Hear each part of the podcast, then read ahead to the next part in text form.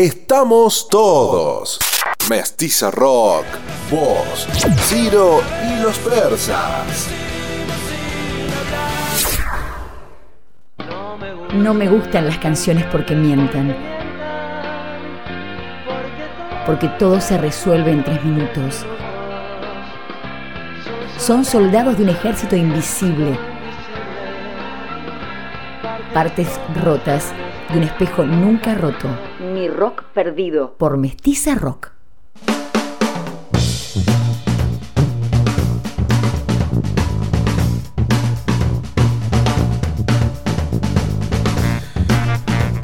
Como todos los martes en Mi Rock Perdido, aquí en Mestiza Rock, recibimos la participación de Sergio Colauti, que intenta unir la literatura y el rock, hoy con una, con una pregunta eh, un poco ambiciosa. ¿Existe lo gótico en la literatura y el rock? Le damos la bienvenida a Sergio Colauti. ¿Cómo estás? Buen día. Bueno, buenos días. ¿Cómo les va a todos? Un gusto de estar aquí. Bueno, la pregunta sí es, eh, es hasta extraña si se mira, porque lo gótico es como que existe por ahí en todas las artes, en todas las, expresiones artísticas. Si uno relaciona lo gótico, que podría tener varias definiciones también, pero si uno lo relaciona con la categoría de lo siniestro, eh, sabemos que sobre todo en sectores eh, juveniles hay una inclinación muy fuerte a leer novelas que en realidad son sagas unos libros, bueno, empezando por Harry Potter y otros, ¿no? Otros muchos, eh, en donde aparecen estas cuestiones y, y, hay una inclinación, una adhesión a la lectura de, libros de gran volumen que salen en sagas, 3, 4, 5, a veces 10 libros, y todos eh, los están esperando ansiosamente que salga el libro para correr a comprarlo. Ese es un fenómeno muy particular, muy, muy, interesante para atender y para ver qué pasa allí con esos lectores. Sergio. En realidad muchas veces no leen otros libros, otras categorías de libros, pero se obsesionan con ese tipo de textos. Bueno, y eso sucede sobre todo, decíamos, en sectores juveniles, ¿no? Lo he visto inclusive entre estudiantes de, literatura, donde eso aparece.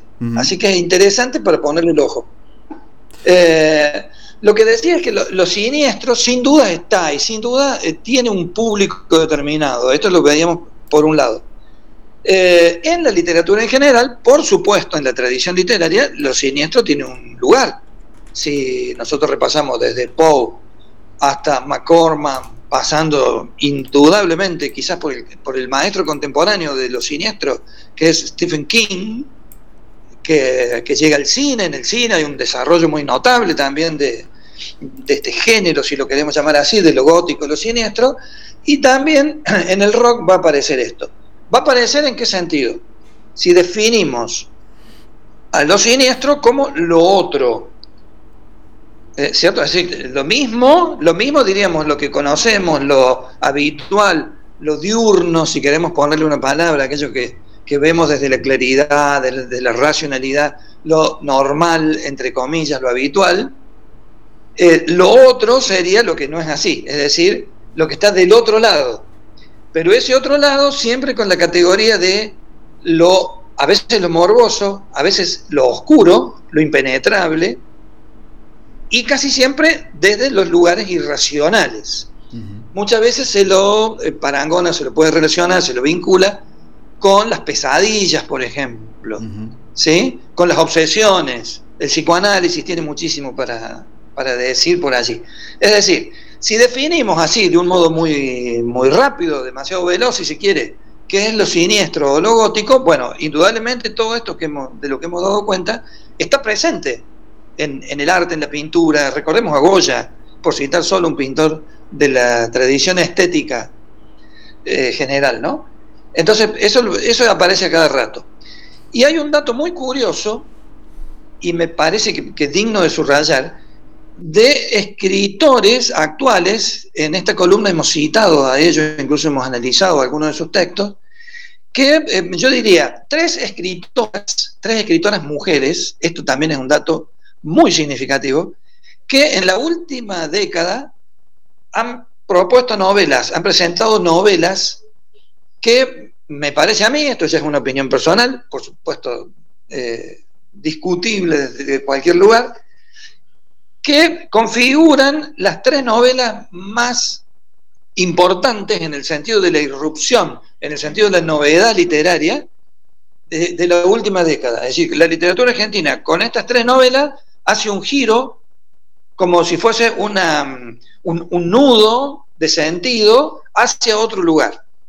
Esto ha ocurrido muchas veces en la, en la historia de la literatura argentina y ocurre en esta última década con tres textos. Los citamos. Algunos de ellos ya los hemos nombrado. Por ejemplo, eh, Distancia de Rescate, de Samantha Schweblin. Dijimos que es un texto que habla de fenómenos que aparecen en un campo, los campos fumigados de la Argentina, donde los chicos aparecen con un sinfín de problemas eh, físicos en su evolución y problemas también psicológicos en las relaciones de las, de las personas que viven bajo esos campos fumigados. Es decir, que allí aparecen estas categorías de lo siniestro, de lo inentendible, de lo oscuro, ¿cierto? Y de lo, de lo malvado también, pero que si nos fijamos tiene una relación directa con los hechos reales, con hechos incluso que son denunciados, estudiados, que están a la vista y para la, para la exposición pública, digamos, para el debate público. Lo que hace la literatura allí es metaforizar eso, ponerlo en una representación a la manera de una tortuosa pesadilla, pero con una relación directa en lo que verdaderamente sucede. Lo mismo ocurre con eh, Gabriela Cabezón Cámara, hemos hablado de esa novela en donde, que se llama Las aventuras de la China Airón, en donde se rediscute, se reescribe, se pone en diálogo de una manera tensa, digamos, los textos del siglo XIX, que son Martín Fierro, eh, Facundo de Sarmiento y otros, se los discute desde una óptica feminista. En este caso no aparecería lo otro como macabro, sino lo otro como mirada, que es aquí la mirada del ecofeminismo también. La pampa se desliza hacia las zonas del Paraná, es decir, las zonas verdes. Lo masculino se desliza hacia la fecundidad femenina. ¿Sí? Entonces, aquí también hay una irrupción y una novedad muy interesante. Y se discuten, por supuesto, todas las formas patriarcales de la literatura argentina hasta acá. A esas dos obras se suma la que, de la obra de la que vamos a hablar hoy, que es Nuestra parte de noche de Mariana Enríquez. Es la novela que acaba de ganar, acaba, digo, hace un año apenas, de ganar el premio Herralde de novela, que es uno de los más importantes de la literatura de habla hispana. Mariana Enríquez es también periodista, dirige el suplemento Radar de Cultura en Página 12 y trabaja ahora hace unos pocos meses en el Fondo eh, Nacional de las Artes, en el área, por supuesto, de literatura. Ella tiene una obra anterior, en toda esa obra el registro tiene que ver, sí, de nuevo, con lo macabro, con la literatura de terror, con la literatura esta de los, los sueños convertidos en, en furiosas pesadillas, y todas esas representaciones tienen un punto de contacto con la realidad. Desde ese lugar, Mariana Enríquez analiza la realidad contemporánea de Argentina y del mundo, sobre todo, digamos, de la Argentina un cuento, acabamos finalizando una, esta primera parte para dar lugar a, a uno de los temas del rock, donde vemos algo de esto, de lo gótico y lo siniestro. Un cuento que quiero citar de Mariana Enríquez anterior a esta novela es eh, uno donde mm, el personaje es un guía turístico que en un ómnibus eh, lo llena, llena el ómnibus de, de turistas extranjeros y el ómnibus recorre los lugares donde vivieron o donde sucedieron las cuestiones más terribles, más macabras de la historia criminal argentina. Por ejemplo, la casa de Gilla Murano, por ejemplo, la casa de el, el petiso orejudo, etcétera, etcétera, etcétera. Entonces, desde ese lugar se recorre lo más sórdido de la criminalidad histórica argentina.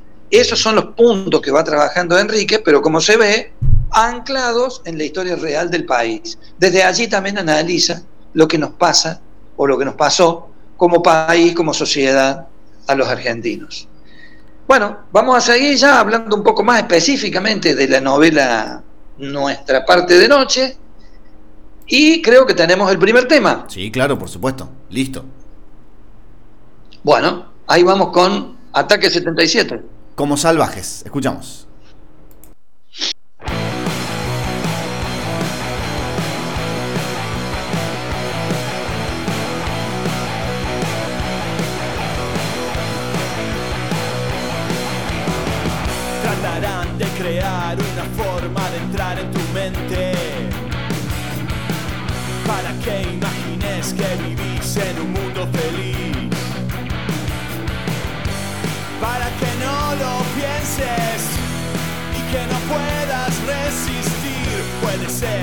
droga, tal vez sea un chip en la frente.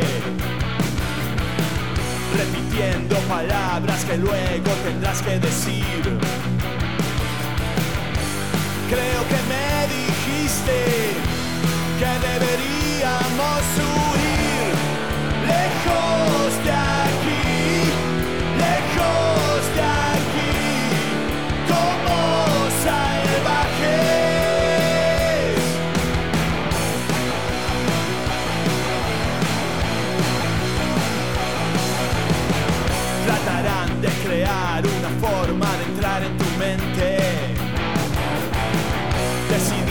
la vida y la muerte que vas a tener.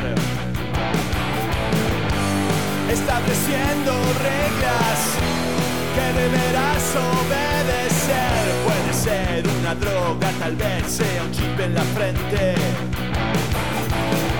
Para que imagines que vivís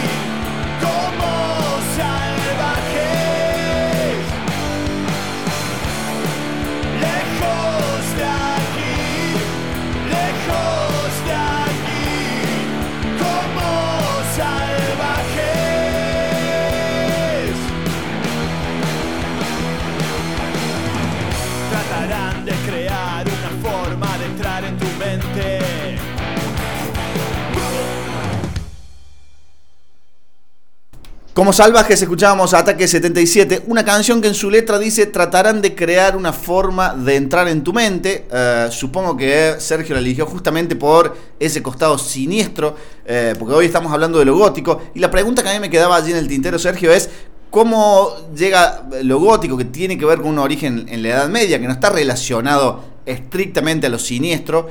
¿Por qué llega a estar relacionado a lo oscuro, a la noche, a lo siniestro? Bueno, muy bien. Vamos primero con la argumentación de la letra. Sí. Esa está elegida justamente como vos lo decías, porque en, esa letra se le habla a alguien, a un otro, y se le dice, van a tratar de crear, tratarán de crear eh, alguien distinto con vos. Desde la droga o te van a poner un chip, le dicen al otro. Entonces ahí eh, hay una intención malvada, digamos, de transformar malvada o macabra de transformar a alguien en otra cosa. Y esa es la operación de lo siniestro, transformar lo uno o lo mismo en otro, pero que ese otro eh, a partir de la maldad, ¿cierto? A partir de, la mala intención, digamos, con el otro. Entonces ahí en esa letra aparece de algún modo eso. Por eso dice el nombre de la canción es Como salvajes. Y en cuanto a lo gótico, por supuesto, lo gótico tiene un anclaje en la, en la historia de la cultura y del arte que, está mucho más allá de lo contemporáneo. Eh, para hablar, por ejemplo, de las iglesias góticas como un ícono de la, de la historia del arte universal. Y por eso decíamos antes que hay, hay una amplitud de definiciones sobre lo gótico. En el terreno más contemporáneo, eh, sobre todo cuando se empieza a vincular novela con cine, con, textos literarios, etcétera, etcétera, lo gótico eh, pone más el enfoque, en general, y a veces más en la cultura popular, quiero decir, eh, en aquello que es oscuro, en lo que no se puede ver con claridad, en lo que es una cosa otra, digamos, inexplicable por un lado y también incomprensible por otro. Eh, una especie de simplificación de lo gótico en la cultura popular cinematográfica es sin duda la figura de Batman. Batman en Ciudad Gótica.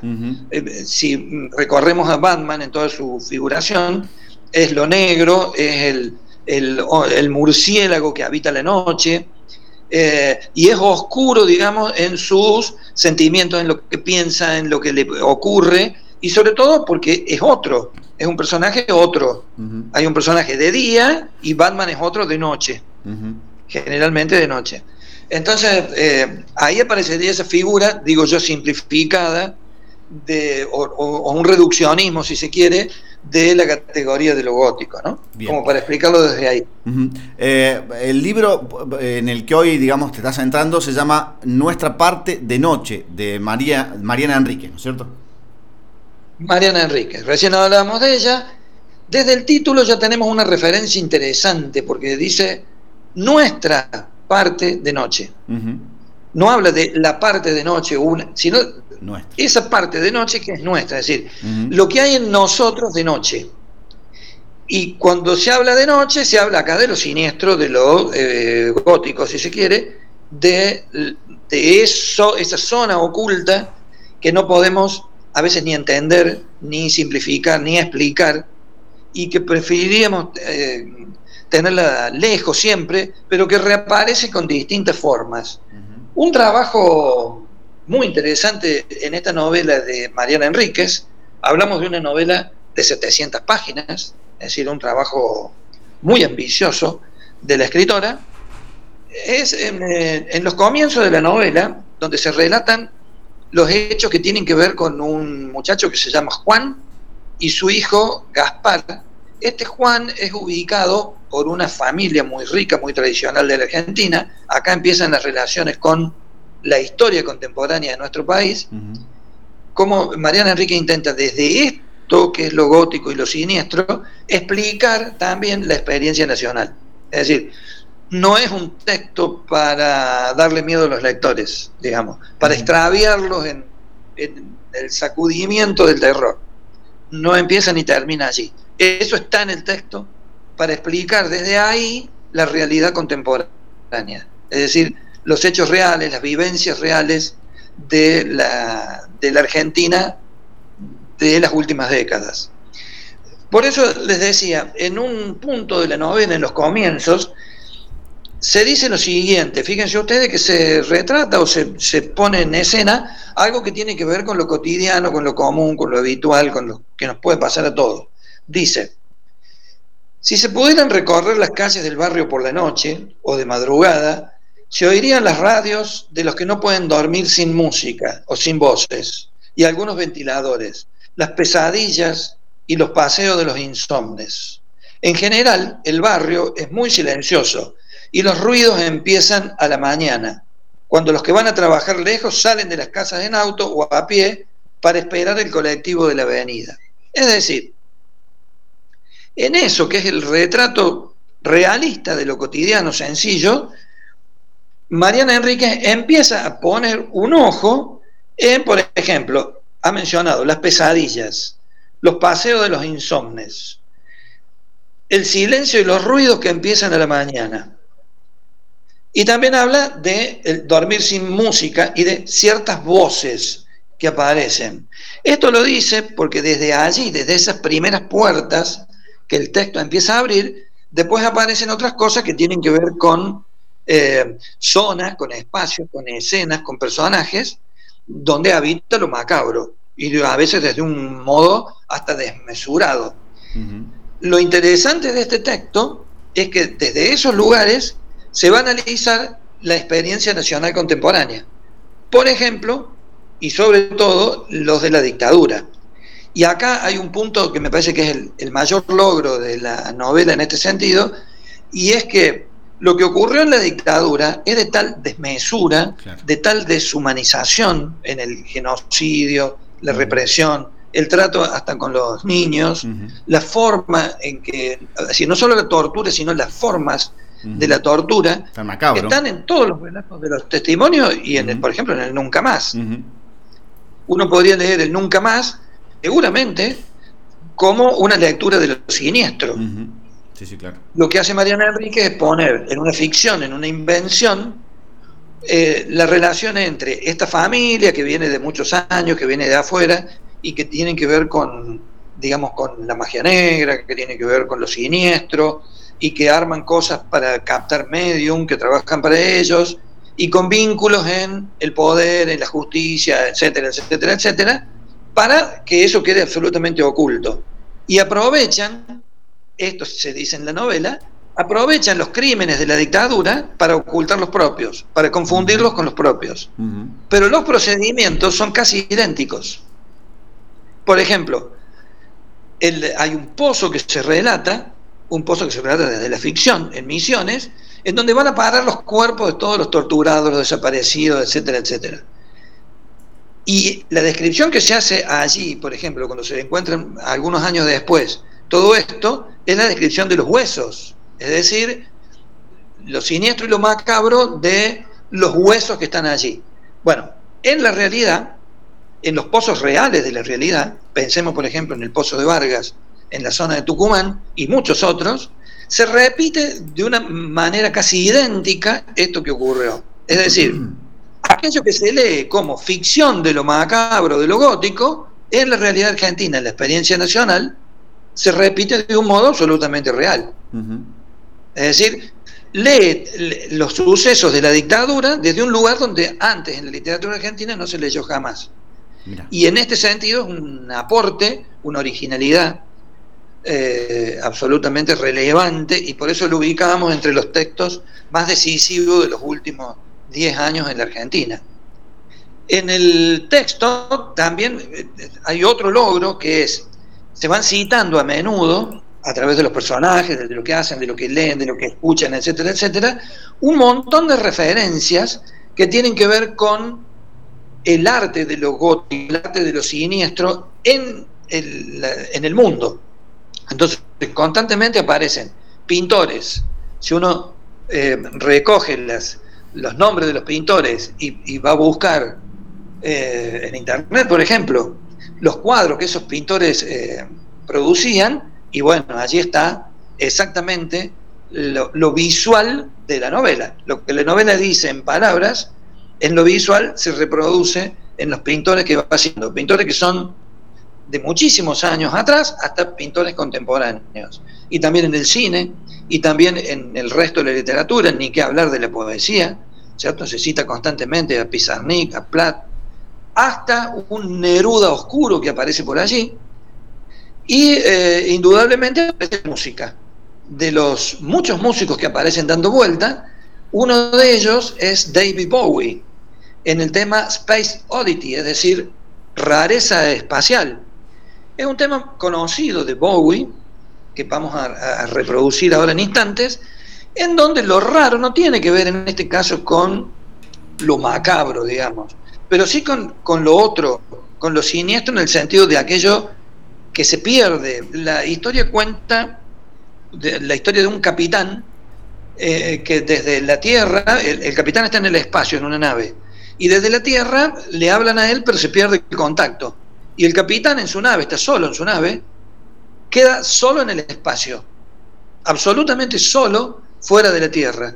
Y eso también es lo otro y de alguna manera toca la cuestión de los siniestros, es decir, la tecnología, eh, digamos, más alta de la que llega el hombre, poner una nave en el espacio, hace que un hombre quede absolutamente solo allí, sin contacto con nadie y sin la posibilidad de volver. Se pierde, casi que se esfuma en el aire, en el, en el espacio más que en el aire, y, y, queda desde esta visión de, de David Bowie el hombre absolutamente solo consigo mismo, perdido en una visión que es siniestra, pero a la vez es eh, aérea, cósmica.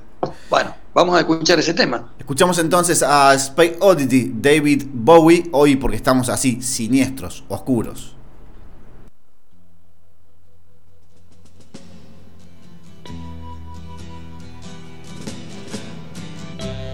Ground control to Major Tom. Ground control to Major Tom. Take your protein pills and put your helmet on. Ten. Ground control Nine. to Major Tom. Eight. Seven.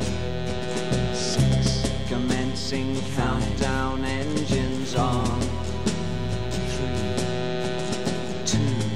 One. and may God's love Lift be off. with you.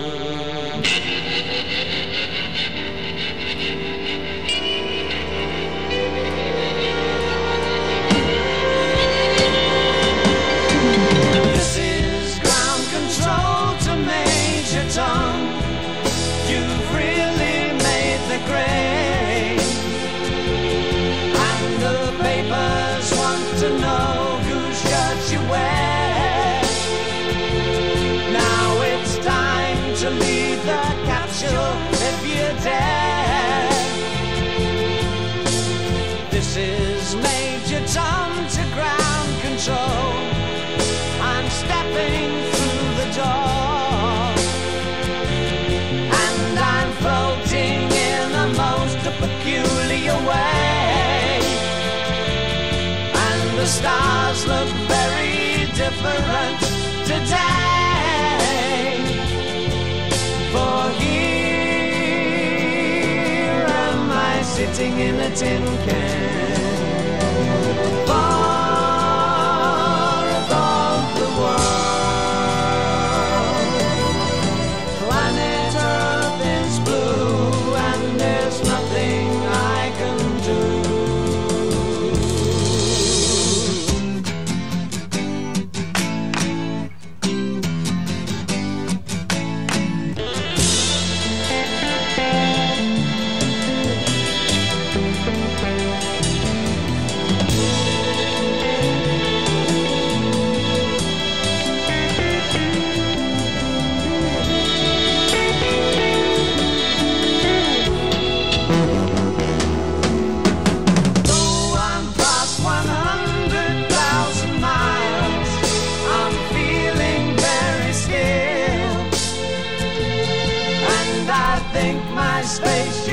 Bueno, saludo para Florencia que dice, prendí la radio y pensé que me había equivocado de radio porque había una canción en inglés. Estamos escuchando Space, Space Oddity de este, David Bowie, porque hoy estamos hablando de la oscuridad, de lo gótico. Eh, estamos hablando, en realidad es la columna de Sergio Colauti. Eh, está centrado en una novela llamada Nuestra parte de noche de la escritora Mariana Enríquez. Y yo escuchando a Sergio, porque la novela no la leí, pienso eh, en la claridad y en la oscuridad que ha tenido la historia argentina a lo largo de su historia, digamos eh, cómo lo gótico y cómo la oscuridad está todo el tiempo, digamos, este, circulando la historia argentina.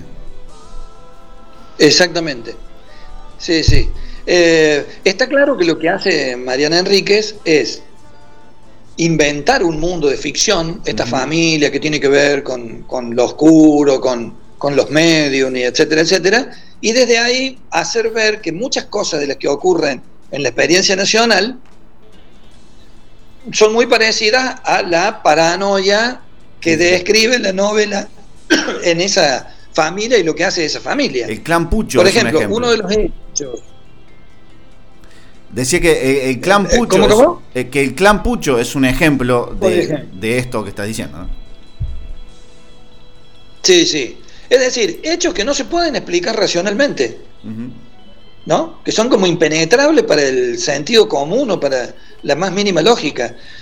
Por ejemplo, en la novela aparece el hecho de que a Perón le cortaron las manos, que es muy conocido, un hecho histórico muy que nunca pudo explicarse ni saber quién fue, nunca se supo. Bueno, desde la novela, por supuesto que aprovecha Mariana Enrique para eh, inventar que las manos se las saca esta orden, ¿sí? Lo que se llama en la novela la oscuridad, la familia que tiene que ver con la noche y la oscuridad, son los que hacen, eh, los que ordenan que le saquen las manos, porque a ellos esas manos les sirven para sus rituales y sus ceremonias, digamos, de la oscuridad, ¿no? Bueno, eh, a mí me llama la atención de que, eh, por ejemplo, no haya usado Mariana Enríquez, sabrá por qué no lo hizo, la figura de López Rega, del brujo, que intentó en algún momento pasar el alma de Eva Perón a Isabel. Tal vez para, Perón estaba exiliado. Tal vez para no caer eh, en un facilismo, digamos, o en algo que, Puede ser, puede ser, para no hacer una especie de de relación mecánica. Claro, claro, claro. Con todo, ¿no? Eh, pero digo, desde lo que uno puede leer, hay un montón de casos en la historia argentina que uno dice, esto no lo puede explicar la historia, ni la racionalidad, ni la, ninguna lógica, ¿no? Es aquello de lo que se dio cuenta Tomás Eloy Martínez cuando dijo, sobre el peronismo no se puede escribir desde lo periodístico, hay que escribir desde el mito porque el mito es más abarcativo y se sale de la pura racionalidad. ¿no? Bueno, así que esto es muy interesante y, la novela de ella es un enorme trabajo en ese sentido. Pero el foco de la relación con la realidad, ella lo pone en toda la novela con la dictadura. Yo les voy a leer aquí un, pequeño fragmento eh, en, en, el que aparece, cuando después que se describe toda esta historia familiar, en el medio de toda la novela hay un informe de una periodista, que se da en llamar acá Olga Gallardo, que intenta explicar todos los hechos que suceden desde el periodismo.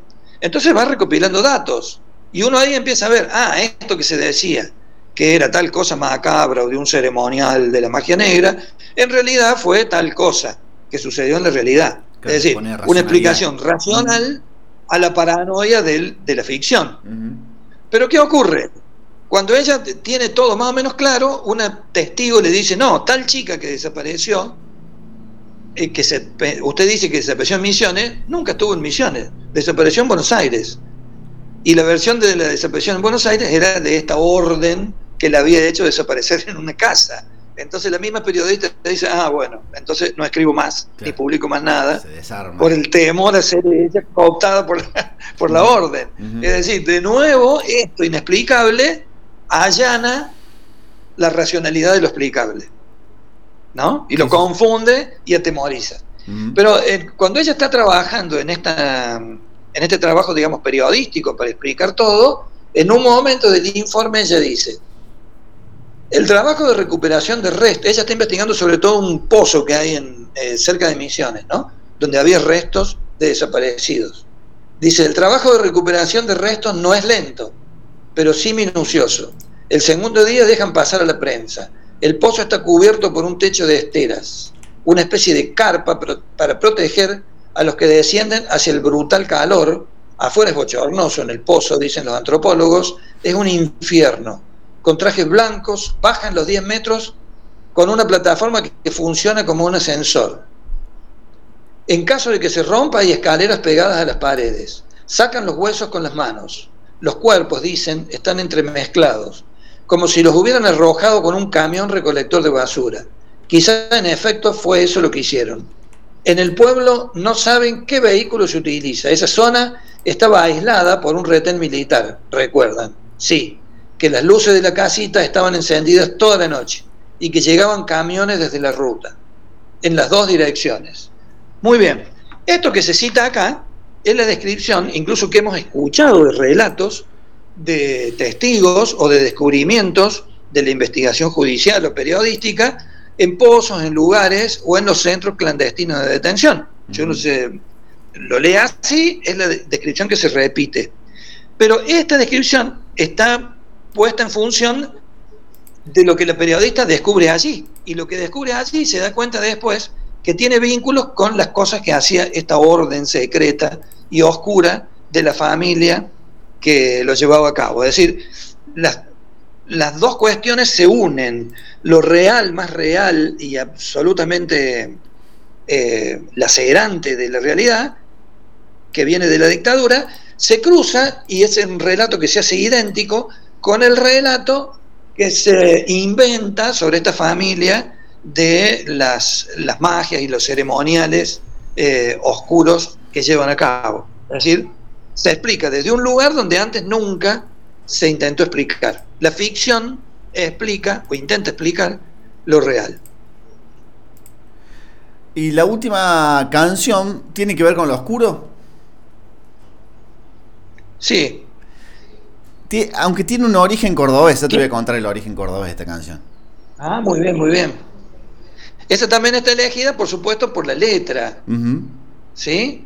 Eh, también se hacen referencias continuas en ese a veces vuelvo, es ir de un lugar a otro en la identidad, en la forma de ser, y se hace de nuevo una, una relación con lo otro, con lo otro distinto que está en cada uno, ¿cierto?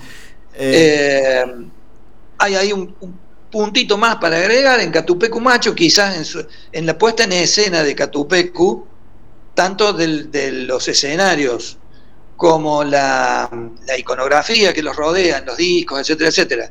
Y yo diría que sobre todo en la vestimenta de algunos, sobre todo del líder, eh, hay toques de lo gótico en todo momento, ¿no?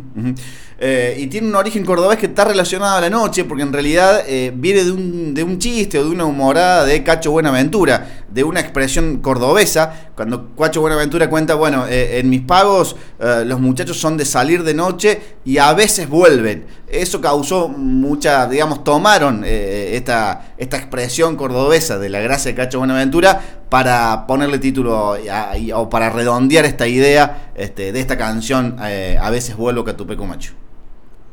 ¿La escuchamos? Perfecto. ¿La escuchamos? Sergio, será gracias, hasta el próximo martes. Eh, recordemos que estas columnas, estas columnas de literatura y rock la pueden encontrar en el canal de Spotify de Mestiza Rock. Catupecu Macho, a veces vuelvo.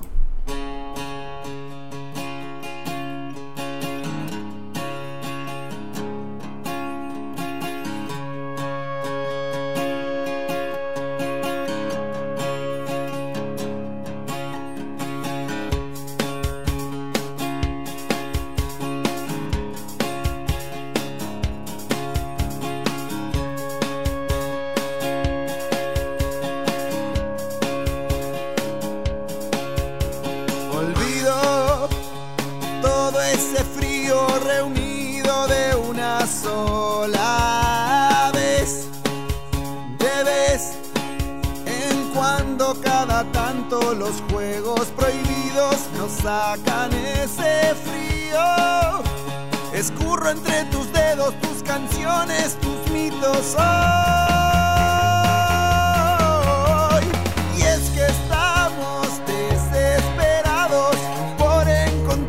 vernos y vernos hoy, y vernos hoy que más deseo, más me alejo, soy un extraño aquí en mi cuerpo, tanta calma desespero, sal